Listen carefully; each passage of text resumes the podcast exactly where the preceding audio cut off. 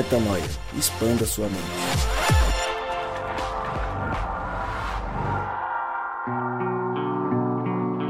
Está no ar mais um podcast Metanoia. Seja muito bem-vindo ao podcast Metanoia número 163. Chegamos a mais um podcast e você é muito, muito, muito bem-vindo para expandir a mente mais uma vez. Como eu sempre digo, meu nome é Lucas Vilches e estamos juntos nessa caminhada. Lembrando você que toda terça-feira um novo episódio é lançado e você pode acessar todos os nossos conteúdos lá no nosso site portalmetanoia.com. Você já se acostumou e a gente vem ao longo das últimas semanas numa série muito especial com o nosso querido Rodrigo Maciel. Mas antes, falemos entre nós mais uma vez. E aí, Gabriel? Cê Fala, tá, meu Você tá querido. bonzão? Eu gosto quando Você ele tava, fala. você tava, tava com Eu saudade, tava com né? saudade essa semana. Você tá legalzão? Tô Você legal. tá, tá legalzão? E ele atende assim, né, no telefone. Ele E aí, con- você tá, você tá Gabriel legalzão? contente, né, mano? O Gabriel tá feliz porque... ah, eu tava com uma saudade É, de vocês, viu? não é por Gabriel, nada não. mas já faz umas, faz ó, uma, duas, três, quatro, É que- cinco semanas que você voltou já. Já. Então, é que é, é o seguinte, né, cara? A gente, às vezes, a, a semana é corrida, a gente passa por umas tentações de identidade e é sempre muito bom reafirmá-las com vocês. Olha, Então, é, é- realmente é bacana e a saudade vem mesmo. Sabe, você lembrar que você é amado, entendeu? Amado por vocês, ah, que coisa são linda. pequenos cristos. Que coisa linda. É bom demais estar com você, é bom demais estar com vocês, porque ele também está aqui mais uma vez. Rodrigo Maciel. Felicidade, felicidade. Você tá bonzão? Bonzão. Você tá legalzão? Não, legal isso daí que ele faz. Bonzão. Cadê o. A gente vai ter o metanoia com, com imagem, aí você vai ver ele. É, essa promessa, essa Você promessa tá bom. Bonzão. Alguém um dia deu uma ideia de fazer um stand-up do Metanoia e colocar o Lucas lá, porque esse É. bonzão, Você tá legalzão. Tá louco, tá louco. Ia ser um fiasco. E ele vai de bonzão pra bonzinho, né? Você É. tá bonzinho. Você tá legalzinho. Pois é. Você. Muito boa essa série, hein? Eu ia falar outra coisa, mas eu vou falar da série porque é o que importa, né? Não, é boa Bom mesmo. mas é viu, bom Ron? demais. É É bom bom demais poder reafirmar e você tem trazido alguns exemplos de histórias que você tem vivido e, poxa, acho que é um privilégio nosso ouvir e poder compartilhar entre a gente e com quem ouve a gente, né? Então, já fica aqui meu. Na verdade, eu devia ter falado isso semana passada, mas nas, nas semanas passadas. Mas fica meu agradecimento porque tem sido um conteúdo muito relevante pra gente. Valeu, Luquinhas. Tamo muito contente com isso daí e também contente com os feedbacks de todo mundo aí, com o pessoal que tem deixado mensagem pra gente no Facebook, também no Instagram, do valor que tem sido as mensagens aí que o pessoal tem recebido, também no SoundCloud, em outras plataformas. Muito obrigado pelo carinho de vocês. Eu espero realmente que todo o conteúdo aí que Deus nos presenteou, deu pra gente, que possa ser útil pra gente, não só nesse momento que a gente está vivendo, mas cada vez que a gente tiver uma dificuldade, a gente poder se lembrar que o metanoia é um lugar onde de repente você pode encontrar uma resposta, não por causa do metanoia, mas por causa do Espírito nós cremos que leva o metanoia à frente.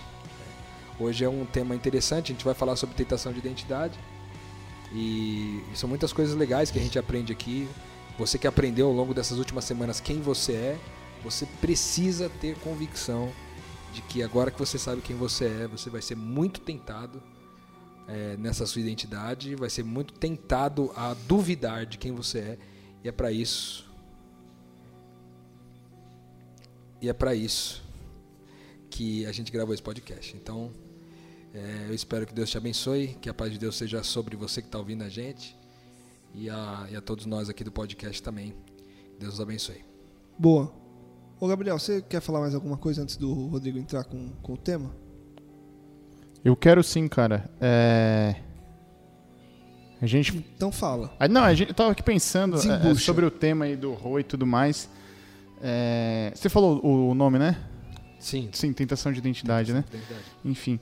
Cara, a gente tá vivendo uma época aqui muito turbulenta por conta de eleições e tudo mais, né? E não entrando no viés político, obviamente, mas como a gente pode calcar, forçar e pisar nossa identidade e resolver muito, muitas discussões políticas, inclusive de intenção de voto e tudo mais, né? A gente sabe que a política é um dos meios pelo qual Satanás é, aproveita para instaurar a desordem, né? talvez em nível mais macro numa, numa nação. Então vamos. Lembra bem quem você é, igual o Rodrigo falou, entendeu? E pensa não só você. Você é filho de Deus e você tem uma concepção de quem Cristo é para você, isso daí tem que se, se é enraizado na sua vida e dali para tudo que você for fazer, inclusive política, inclusive conversar sobre política, inclusive decidir sobre política, entendeu? Se Deus quiser, é, é, o barco está des desandando exatamente para ele voltar, né? Mas a gente não precisa sofrer e nem levar assim. mais sofrimento para outras pessoas, né? Com certeza. Então não sofra a crise, a tentação de identidade, mas supere ela. Com certeza. Boa, boa, bem lembrado, Gabriel. Então vamos lá, vamos ouvir mais uma vez o nosso Rodrigo Maciel. Como ele disse, que seja mais um momento de muita edificação aí, que possamos crescer na direção do Mestre, entendendo realmente qual a nossa identidade e quais são as armadilhas que surgem no meio do caminho que a gente tem que estar atento para driblar, vencer e continuar firmes aqui. Vamos ouvir então, Rodrigão, tá contigo. Então, hoje a gente vai falar um pouquinho sobre tentação de identidade. Mas eu quero dar uma notícia não tão boa, talvez, para vocês hoje. Que depois de você estar convicto da sua identidade e ter terminado essa semana, essa série de palestras, e ter aprendido tudo que você aprendeu com a gente aqui essa noite, e ter aprendido também todas as coisas durante essa semana, a sua vida não vai se tornar mais fácil daqui para frente. Muito pelo contrário, há uma grande probabilidade de as coisas de coisas extremamente difíceis começarem a acontecer para você. Porque ora nós somos tentados na nossa identidade pelo nosso inimigo, o inimigo das nossas almas, e ora nós somos provados na nossa identidade pelo próprio Deus, para que nós tenhamos convicção de quem nós somos e possamos viver seguros de quem nós somos nesse mundo caído. Então, Rodrigo, o que é uma tentação de identidade? É, o, é aquilo que você vai sofrer daqui para frente. E meu irmão, posso dizer para você que isso talvez comece a acontecer na sua vida uma vez por semana, talvez comece a acontecer uma vez por mês, eu não sei, mas vai chegar um momento na tua caminhada que isso vai acontecer com você todo dia. E em nome de Jesus, hoje, eu quero que você se organize, tome nota, para que você esteja preparado para lidar com essa tentação no seu dia a dia. O que, que é ser tentado na identidade? Quando sou tentado a crer que não sou um filho de Deus, que não sou um pequeno Cristo, que não sou amado pelo Abba e que não, eu não sou eterno nele.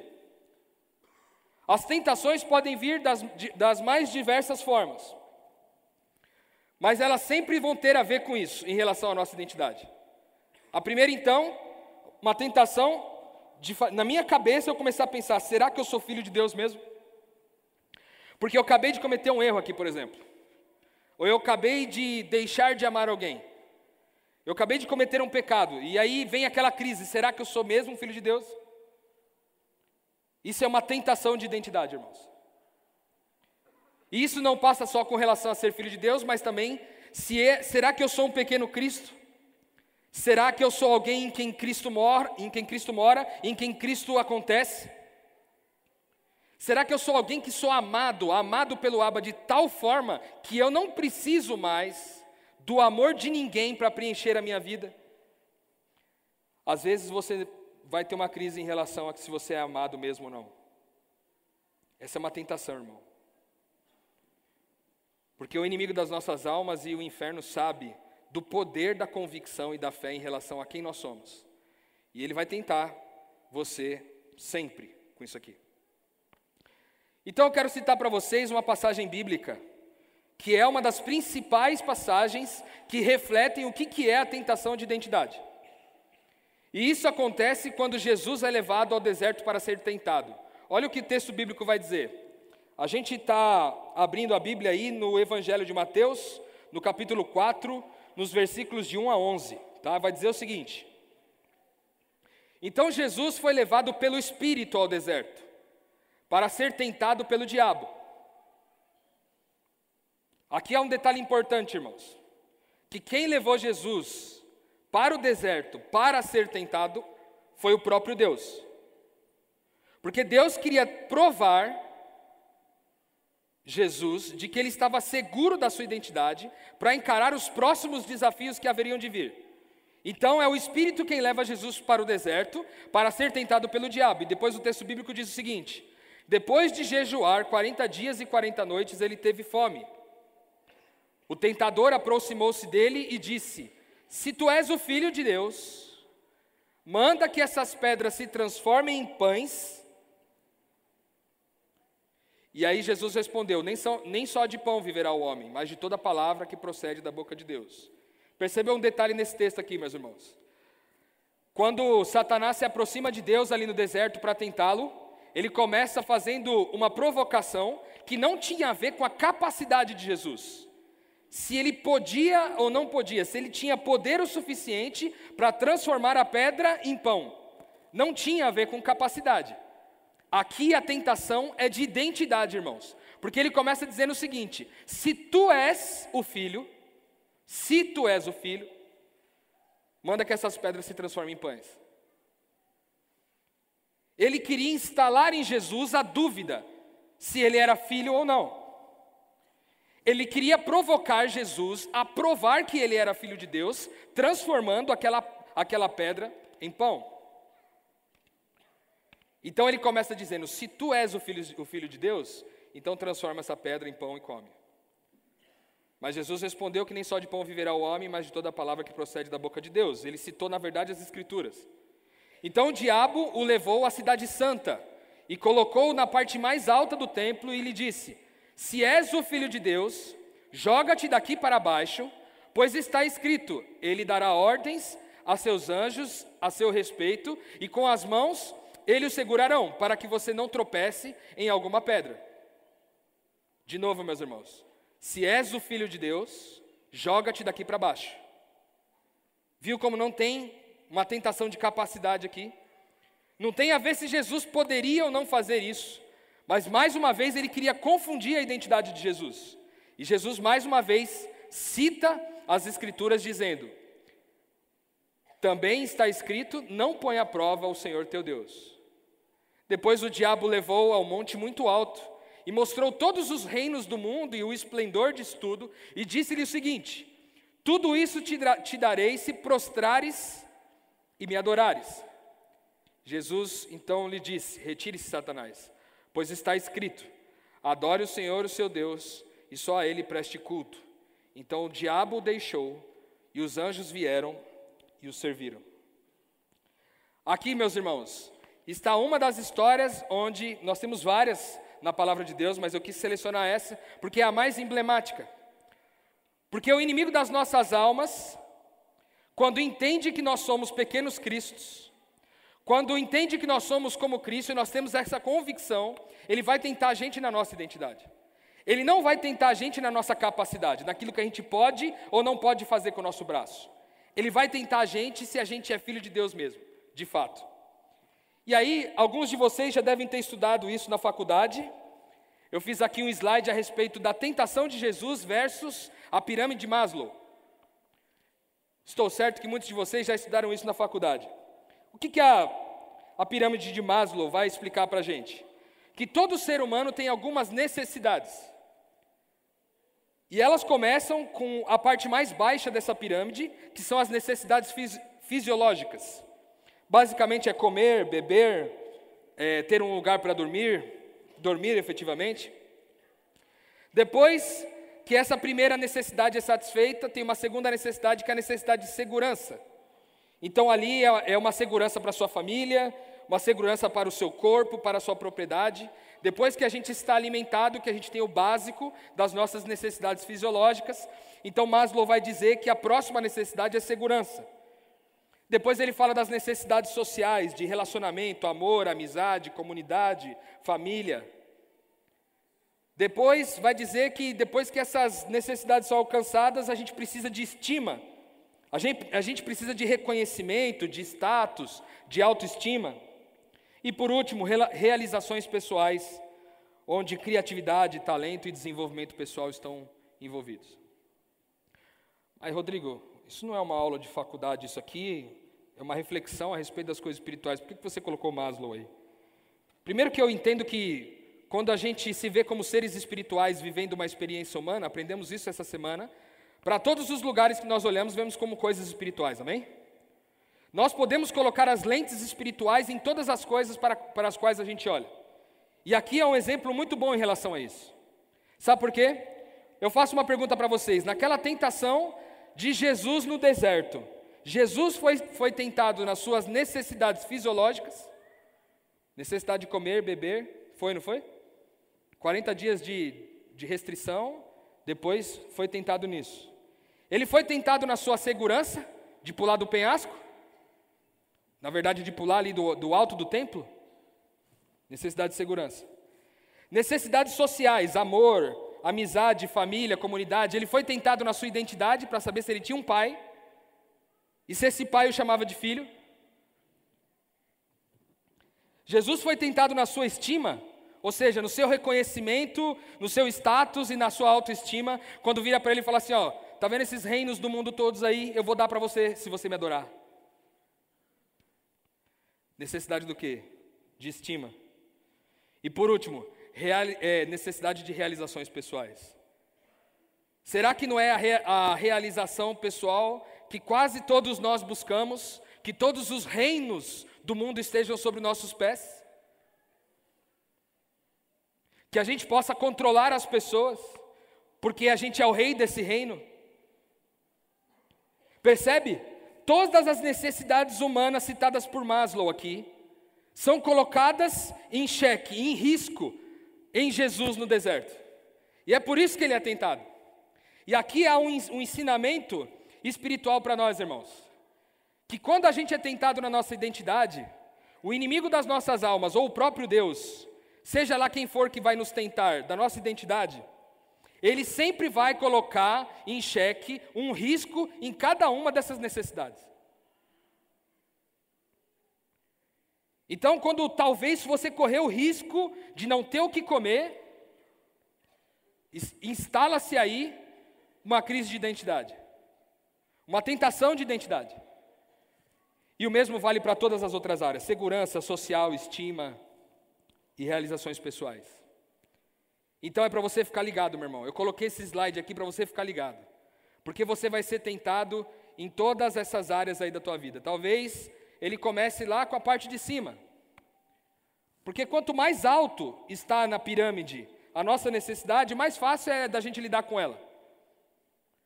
Depois as coisas vão ficando mais difíceis ao ponto de chegar lá na última, que é eu posso ficar sem comer e de repente morrer de fome. Pode ser a última tentação.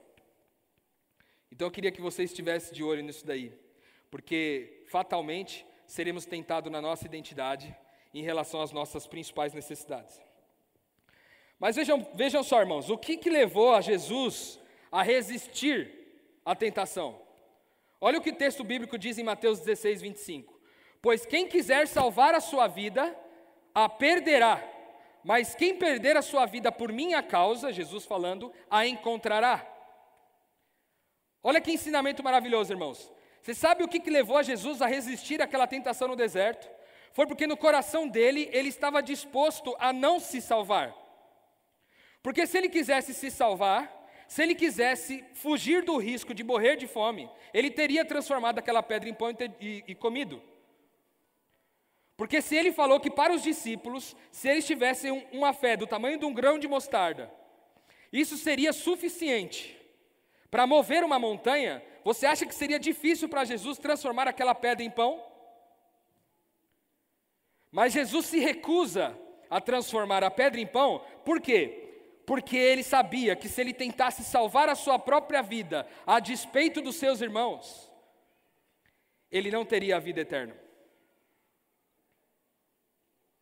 E pior do que isso, ele não proporcionaria a vida eterna para os seus irmãos.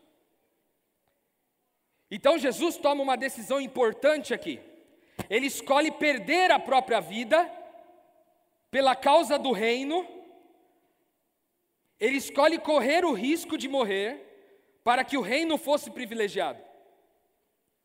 E a gente aprendeu essa semana que tudo que a gente aprende a respeito das questões espirituais, nós aprendemos é, com a bênção de Deus para mim, a bênção de Deus através de mim e a bênção de Deus a, apesar de mim. Então, quando estamos olhando para esse texto, irmãos, quando ele está dizendo assim, ó, pois quem tentar se salvar vai morrer, mas quem tentar se perder vai encontrar o que? A vida. Ele está falando a respeito de nós, irmãos. Está falando a respeito dele, mas está falando a respeito de nós.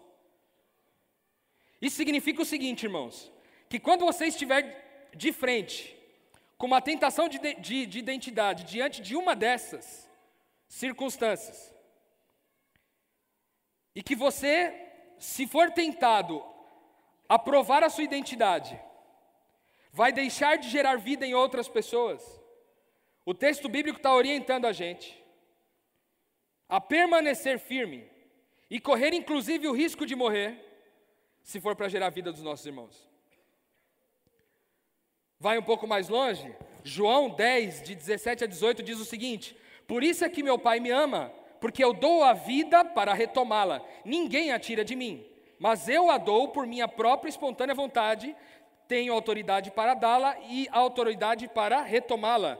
Em ordem, essa é a ordem que eu recebi do meu Pai. Sabe o que isso quer dizer, meu irmão? Que da mesma forma que nós temos a lei da física, uma lei da física que preza que é a lei da gravidade, que preza se eu soltar um objeto, ele vai cair no chão e vai quebrar, talvez, mas ele vai cair no chão por causa da força é, da terra que atrai ele para baixo. Da mesma forma, existe uma lei espiritual que preza que todo aquele que dá a vida em favor de alguém, todo aquele que morre em favor de alguém, não pode permanecer morto. Jesus foi o primeiro a viver essa experiência. Ele foi o primeiro a dar a sua vida em completo desprezo de si mesmo, abrindo mão de si mesmo e morrendo por nós, e por isso que a terra não foi digna de Jesus. É por isso que o pó não foi digno de ter Jesus de volta. Porque quando ele morreu, ele não morreu para se salvar. Ele escolheu se perder para salvar você e eu. Amém? Então há uma lei espiritual aqui, irmãos, que a gente tem que registrar no nosso coração essa noite. Que todo aquele que morre em favor do seu irmão tem certo sobre si a ressurreição. Amém? Mas, Rodrigo, do que você está falando? Esse negócio de morrer aí e tal, estou ficando meio com medo. Você está falando de morrer assim, morrer, de dar a vida mesmo assim, de, de tipo, acabou? Não, eu estou falando de morrer para suas necessidades, morrer para suas vontades, morrer para os seus desejos e morrer para aquilo que a gente chama de eu. Morrer para o meu ego, morrer para mim mesmo, para que outras pessoas tenham vida. É isso que o texto bíblico quer dizer. Nós exercitamos a morte do nosso eu todos os dias, porque nós sabemos que um dia seremos perseguidos. E por ter morrido tanto ao longo da nossa vida, nós não teremos dificuldade de morrer de verdade quando nós formos reclamados disso. Quando nós formos chamados para aprovar a nossa fé, para testar a nossa fé, nós estaremos prontos, irmãos, sabe por quê? Porque nós já teremos morrido a vida inteira pelos nossos irmãos. Nós não teremos dificuldade nenhuma para morrer pelas pessoas. E nem por Jesus. Aqui tem um detalhe importante. O que o tentador queria gerar em Jesus e que naturalmente queria gerar em mim? Lembra? Para mim, através de mim, apesar de mim. Ele queria gerar a necessidade em Jesus de provar quem ele era. E a necessidade de provar quem nós somos revela no nosso coração uma dúvida. E se há dúvida, meu irmão, a palavra de Deus diz que tudo que tem dúvida não provém de fé, e tudo que não provém de fé é pecado. Então, a necessidade de provar para as pessoas que nós somos filhos de Deus revela que nós estamos em dúvida se nós somos filhos ou não. Porque quando nós temos convicções de quem nós somos, nós não precisamos provar nada para ninguém. Nós vivemos já por convicções, nós não precisamos provar nada para ninguém. Mas ele também queria despertar em Jesus a dúvida de, de que será que ele era filho mesmo ou não? Será que ele era filho de Deus? Ele queria colocar uma carência em Jesus de saber se ele era amado por Deus mesmo ou não. Naquela hora que ele fala assim, ó, se joga aí do penhasco para ver se os anjos vêm te pegar. Ele, coloca, ele quer colocar uma carência em Jesus. Será que você é amado mesmo ao ponto de Deus mandar os anjos dele para te segurar? Além disso, Satanás queria colocar o medo do prejuízo o medo da solidão e o medo da morte em Jesus. Mas porque ele decidiu perder a sua vida, não salvar a sua vida, perder a sua vida, em favor de nós, ele conseguiu vencer aquela tentação. E os anjos logo depois foram até ele e o serviram. Mas aqui, quando a gente olha que o tentador quis gerar em Jesus essas coisas, eu quero que vocês se lembrem que são essas coisas que serão geradas no coração de vocês a partir de hoje. Em que todas as vezes que vocês forem tentados na identidade de vocês, vai acontecer isso no coração de vocês. Você vai tentar, você vai sentir uma necessidade de provar quem você é. Você vai ficar em dúvida se você é filho ou não. Você vai ficar em dúvida se você é amado mesmo ou não. E você vai ter medo de morrer às vezes, e medo de ter, de ter que ficar com prejuízo. E todas as vezes que você sentir isso, meu irmão, você está vivendo uma tentação de identidade.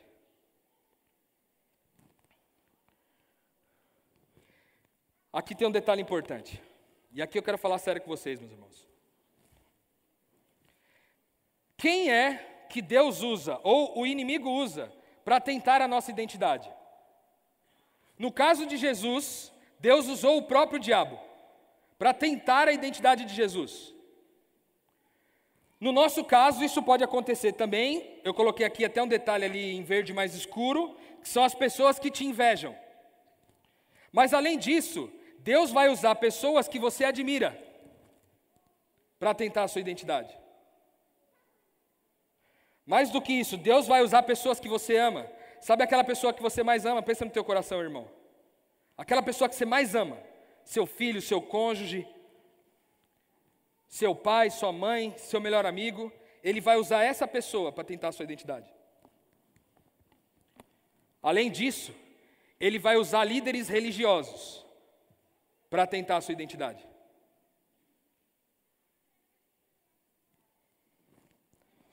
E além de líderes religiosos, ele vai tentar a sua identidade com pessoas que têm autoridade sobre você, como por exemplo um chefe, um líder de ministério, um pai, uma mãe. Então não se engane, meu irmão. A tentação de identidade vem das pessoas mais próximas de você.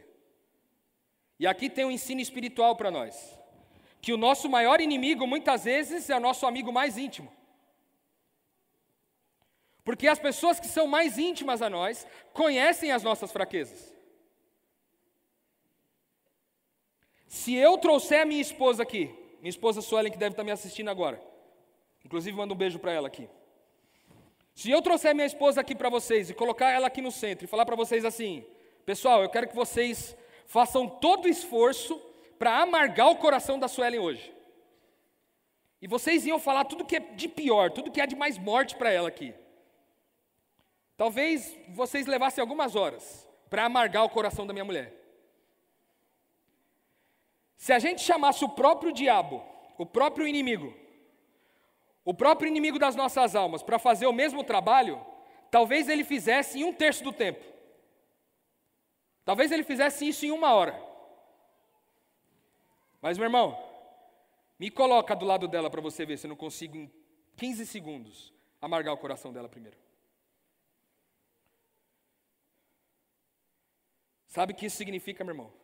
Que muitas vezes o nosso maior inimigo pode ser o nosso amigo mais íntimo. E a gente precisa estar ciente de que, ora, nós somos a vítima nesse processo, e ora, nós somos o algoz. Ora, sou eu que sou tentado na minha identidade pelas pessoas mais íntimas. Ora, sou eu que tento a identidade das pessoas mais íntimas. Não se engane, meu irmão.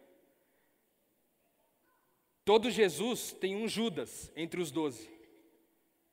Mas você também é sempre o Judas de alguém. Então, em nome de Jesus, ao estar cientes da nossa identidade, ao estar seguros da nossa identidade, fiquemos atentos às pessoas que estão à nossa volta e que por alguma razão podem tentar a nossa identidade. E eu vou dizer uma coisa para vocês, irmãos: quando elas fazem isso, elas não fazem por causa delas. Não sou eu que escolhi tentar propositalmente a minha esposa, ou minha esposa que tentou me tentar propositalmente. Nós somos constantemente casa de espíritos.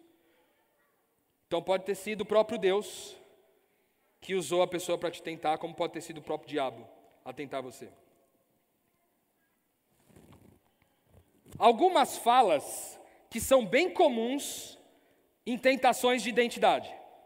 Eu quero citar algumas para vocês aqui. Algumas falas comuns. A primeira delas: Ué, mas você não é cristão? Então por que você está fazendo isso? Quem aqui já ouviu isso aí? É ou não é, irmãos? É duro, né? O cara vira para você e fala assim: Mas você não é cristão? Você não vai lá na igreja? Por que você está fazendo essas coisas? E aí desperta no nosso coração o quê? Dúvida de quem nós somos, necessidade de provar quem nós somos, necessidade de ser amado. Outra frase, mas você não é um filho de Deus? Por que, que isso aconteceu com você? Mas você não é crente? Mas você não tem um Deus lá? Então por que, que você está passando necessidade? Você já ouviu essa frase? Tentação de identidade, meu irmão. Terceira, mas Deus quer que você pense em você também. Quem já ouviu isso aí? Misericórdia, irmão. Se alguém falar isso aí para você, você fala assim, ó, afasta-se de mim, Satanás. Mas Deus quer que você pense em você também. Tentação de identidade. Quarta frase, mas eu não me casei com um pastor e uma pastora. Quando eu casei com você, você era um engenheiro. Quando eu casei com você, você era uma psicóloga. E agora você quer viver o reino de Deus? Quer estar com as pessoas? Quer frequentar pequenos grupos? Quer ficar esse tempo todo longe de casa? Quando eu casei com você, você não era pastor. Quando eu casei com você, você não era pastora. Quinta frase. O que, que adianta fazer tudo isso que você está fazendo aí e não ir para a igreja? Já ouvi isso aí, irmão? O que, que adianta você fazer isso aí pelas pessoas aí se você não está indo lá na igreja? Tentação de identidade, meu irmão.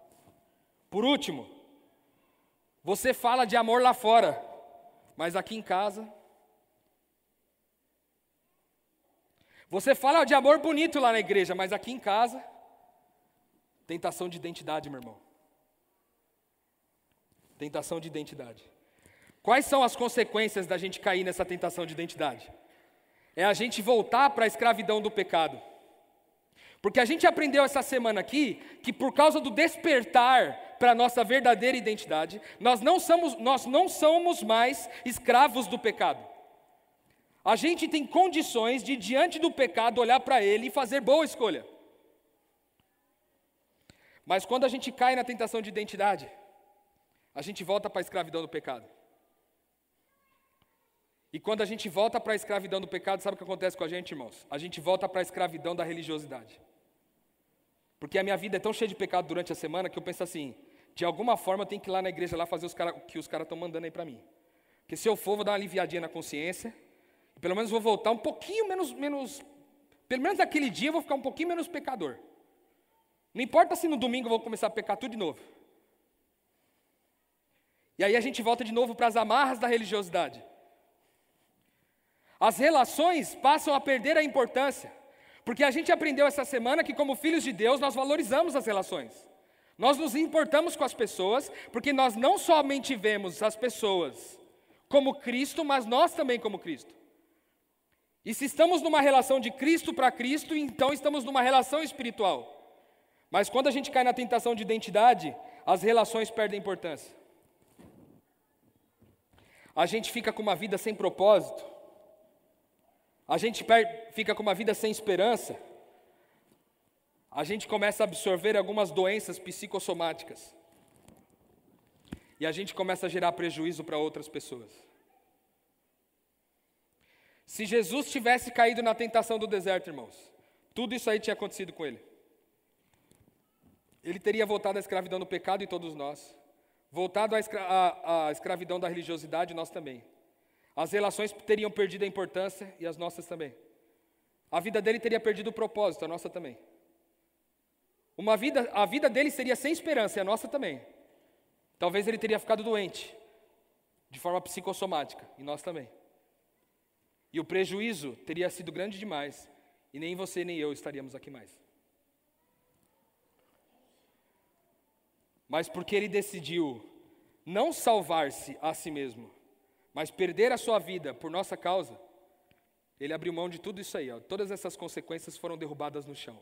E em nome de Jesus, agora a gente tem vida, amém?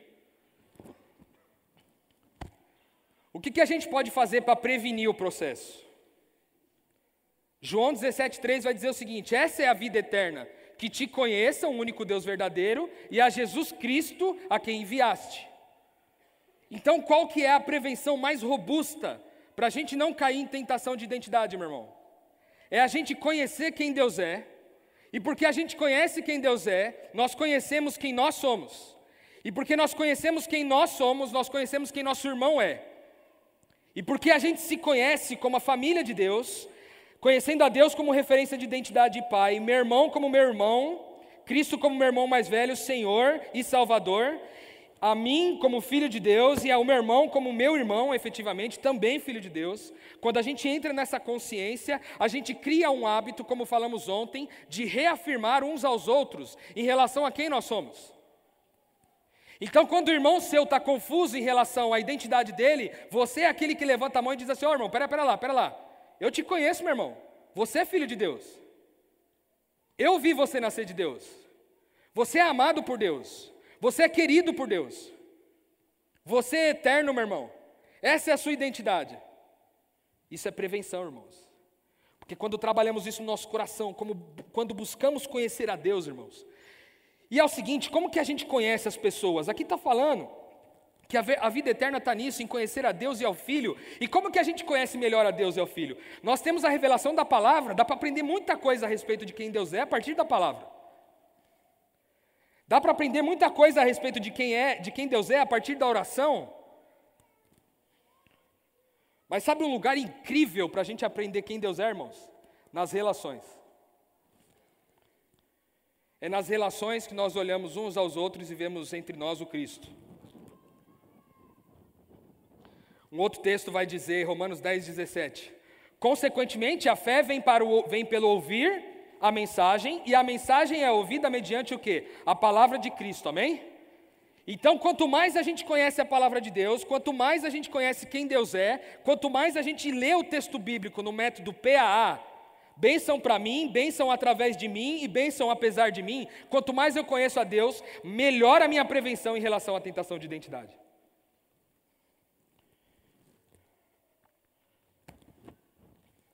E aí, esse slide que eu quero colocar para vocês aqui é para vocês terem uma noção mais ou menos de como funciona o processo da tentação na nossa vida e como que isso pode ser revertido. Naturalmente, nós estamos falando aqui de como que o Espírito Santo atua em nós para reverter o processo, não como nós, com o nosso próprio braço, podemos fazer. Aqui a gente sempre está falando do Espírito Santo atuando em nós, amém, irmãos? Então o texto está dizendo o seguinte: ó, aqui a gente pode entender que a gente é submetido ao risco, lembra lá da, da pirâmide? A gente é submetido àquele risco, em qualquer uma daquelas necessidades, e quando a gente é submetido ao risco, a gente tenta provar quem a gente é e ou a gente cai. E quando isso acontece, instala dentro de nós a crise de identidade, e essa crise de identidade nos leva a tomar decisões ruins. E quando a gente vive tomando decisões ruins, a gente entra num platô, irmãos num platô de alguém que não conhece quem ele, ele é, não conhece quem Deus é e não conhece quem o seu irmão é. Como subverter isso? Como reverter isso? Na última fase, na primeira fase, perdão, se eu estou submetido ao risco, eu posso trabalhar na prevenção. Falamos a respeito de prevenção aqui atrás, certo? Conhecer quem é Deus, conhecer quem sou eu, conhecer quem meu irmão é. Amém? Quando a gente está falando da segunda fase, que é a hora que eu tento provar quem eu sou, ou a hora que eu caí na tentação de identidade, eu preciso meditar em quem eu sou. Eu preciso meditar em quem eu sou, preciso lembrar todas as vezes que o Espírito ministrou no meu coração que eu era filho de Deus, preciso ouvir músicas que digam isso ao meu respeito, preciso ler livros a respeito disso, preciso colocar de novo meu foco em meditar em quem eu sou. Se isso acontece, na hora que instala a crise, você precisa ser afirmado pela família de Deus. Você precisa voltar para o seio daqueles que conhecem que você é um filho de Deus. Para aqueles que sabem que você é um filho de Deus e que nada pode mudar isso. Se isso acontece no meio das decisões ruins, como no quarto quadrante aí, você precisa ser afirmado novamente, reafirmado. E aí busca quem você puder, meu irmão. Porque aqui você já está quase chegando numa fase crítica que é o platô. E aí, por último, meu irmão, o platô. Oh Deus. Eu sei que muitos de nós aqui essa noite estão nessa, nessa fase aqui, no platô. Muitos de nós que estamos aqui nessa noite esquecemos de quem nós somos. Ou talvez a gente nunca tenha conhecido quem nós somos verdadeiramente. Mas essa semana você conheceu quem você é, meu irmão. Essa semana você sai daqui seguro da sua identidade. Mas nesse momento, em nome de Jesus, eu quero falar com você que ainda está no platô. Você que ainda está vivendo aquelas consequências, essas aqui, ó. Você que está escravizado ao pecado, escravizado à religiosidade, você que as relações perderam a importância para você, você que sente que a tua vida não tem mais propósito, que não há esperança na sua vida, você que tem doenças que são psicossomáticas, algumas delas, não posso dizer que são todas, e você que já tem causado prejuízo a outras pessoas. Isso é o platô, irmãos. E se você, se você está nessa fase, irmão, eu quero dizer para você que para você só tem uma solução, que é a ressurreição.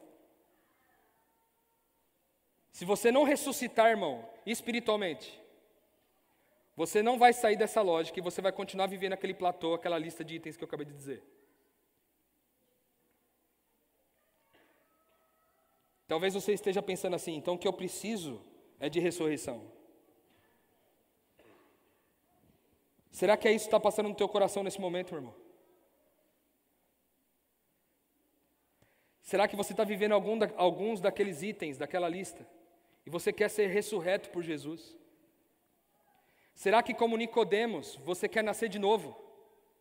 Nascer para uma nova natureza, entendendo a sua verdadeira identidade, meu irmão? É para você que eu quero falar hoje, meu irmão.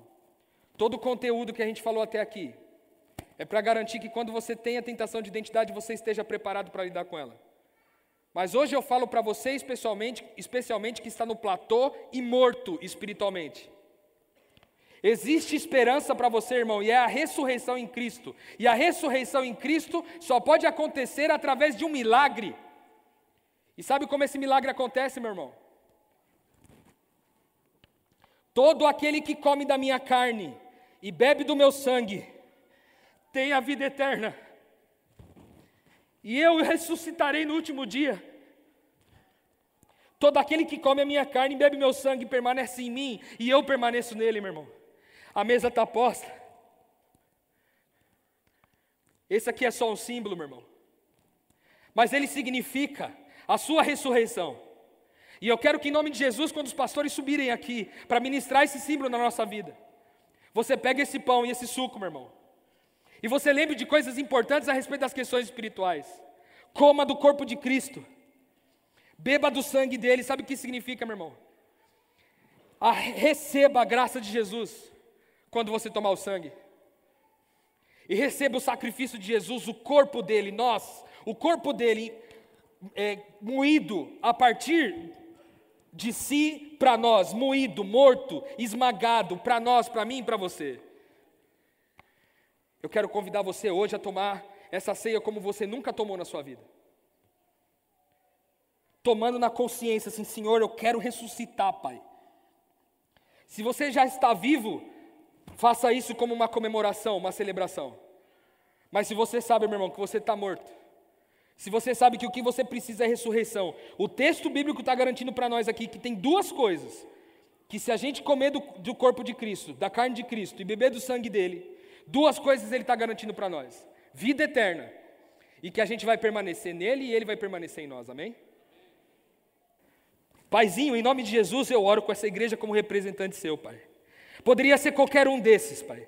Poderia ser qualquer um deles que estão aqui na minha frente, Pai, mas o Senhor escolheu me dar o microfone para falar. Então, em nome de Jesus, Pai, Eu peço para que essas pessoas que estão mortas hoje espiritualmente, Pai, para essas pessoas que precisam ser ressurretas, Pai, para essas pessoas que precisam nascer de novo, para as pessoas que perderam o propósito na vida, para as pessoas que perderam a esperança, para as pessoas que estão doentes por causa de doenças psicológicas, Senhor. Em nome de Jesus, Pai, ministra a vida na vida dessas pessoas. E conforme elas vão aqui, Pai, participar do pão e do suco, em nome de Jesus, Pai, que seja um símbolo importante, que não seja mais um rito, Pai. Porque nós estamos cansados de rito, nós estamos cansados de repetir as coisas, Pai. A gente quer que os ritos façam sentido, a gente quer que o gesto seja mais importante. Então, Senhor, o nosso coração está entregue na Sua mão, Pai. Ressuscita a gente em nome de Jesus, Pai. Coloca a Sua mão sobre nossa cabeça e ordena ao nosso coração, do mesmo jeito que o Senhor fez com o vento e com a chuva naquele barco. Quando o Senhor ordenou, a chuva parou. Em nome de Jesus, Pai, faz isso com o nosso coração. Ordena no nosso coração, ressuscita. Ordena no nosso coração, ressuscita, Senhor. Para que o nosso coração apenas obedeça, sim, Senhor. Eu quero vida, eu quero nova vida, Senhor. Obrigado por ministrar o nosso coração, Senhor. Obrigado por trazer as pessoas essa noite, exatamente as pessoas que o Senhor queria falar sobre isso. Ministra o nosso coração, Pai. Permita que o nosso eu morra, para que não vivamos mais a nossa vida, mas vivamos a vida do Seu Filho Jesus Cristo. Em nome de Jesus, Pai, nós oramos sabendo que o Senhor já, já nos ressuscitou, Pai. Oramos na certeza de que o Senhor já nos ressuscitou. E é nessa convicção de que somos seus filhos e que somos amados por Ti e que podemos chamar você de papaizinho, Senhor, que nós encerramos essa oração. Em nome de Jesus, Pai. Amém. Amém. É isso aí, mais uma vez, incrível. Valeu, Rô. Bom. Sensacional te ouvir Muito e bom. estar contigo. Que venham outras mensagens, outras séries dessa. A gente ainda tem mais um episódio semana que vem sobre identidade. Então a gente volta para falar mais um pouco. Eu, Rodrigo, Gabriel. E Amém. que a gente encerre esse momento de identidade, essa série, realmente podendo reafirmar e relembrar quem nós somos no nosso Mestre Cristo Jesus. Deixo aquele convite de todo final de episódio, compartilhe, divulgue, ajude que mais pessoas possam expandir a mente. A gente vem então semana que vem com o último episódio dessa série sobre identidade. Rô, um grande abraço, obrigado, você é o cara. Gabriel, valeu, Valeu, irmão. tamo junto. Você também é o cara, Tamo. tá? Não fica com ciúme não. Aí sim. Um beijo, metanoia, expanda a sua mente.